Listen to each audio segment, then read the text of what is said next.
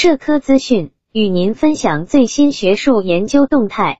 大家好，欢迎收听中国社会科学网音频节目。陈望道在家乡柴屋翻译《共产党宣言》时，废寝忘食，勿喝墨水，甘之若饴的故事，因习近平总书记的生动讲述而传播开来。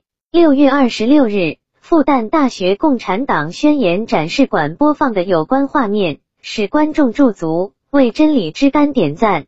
在庆祝中国共产党百年华诞之际，复旦大学共产党宣言展示馆观众预约热烈。二零二零年六月二十七日，习近平给复旦大学共产党宣言展示馆党员志愿服务队全体队员的回信中提到。你们积极宣讲老校长陈望道同志追寻真理的故事，传播马克思主义理论，是一件很有意义的事情。希望你们坚持做下去，做得更好。心有所信，方能行远。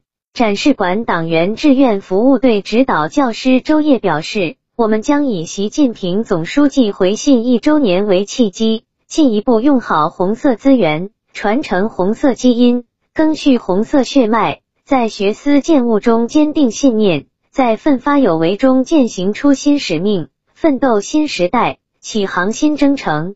本期节目就到这里。如果您想收听更多音频节目，获取更多学术资讯，请关注和订阅中国社会科学网。让我们携手共同打造哲学社会科学爱好者的精神家园。感谢您的收听。我们下期再见。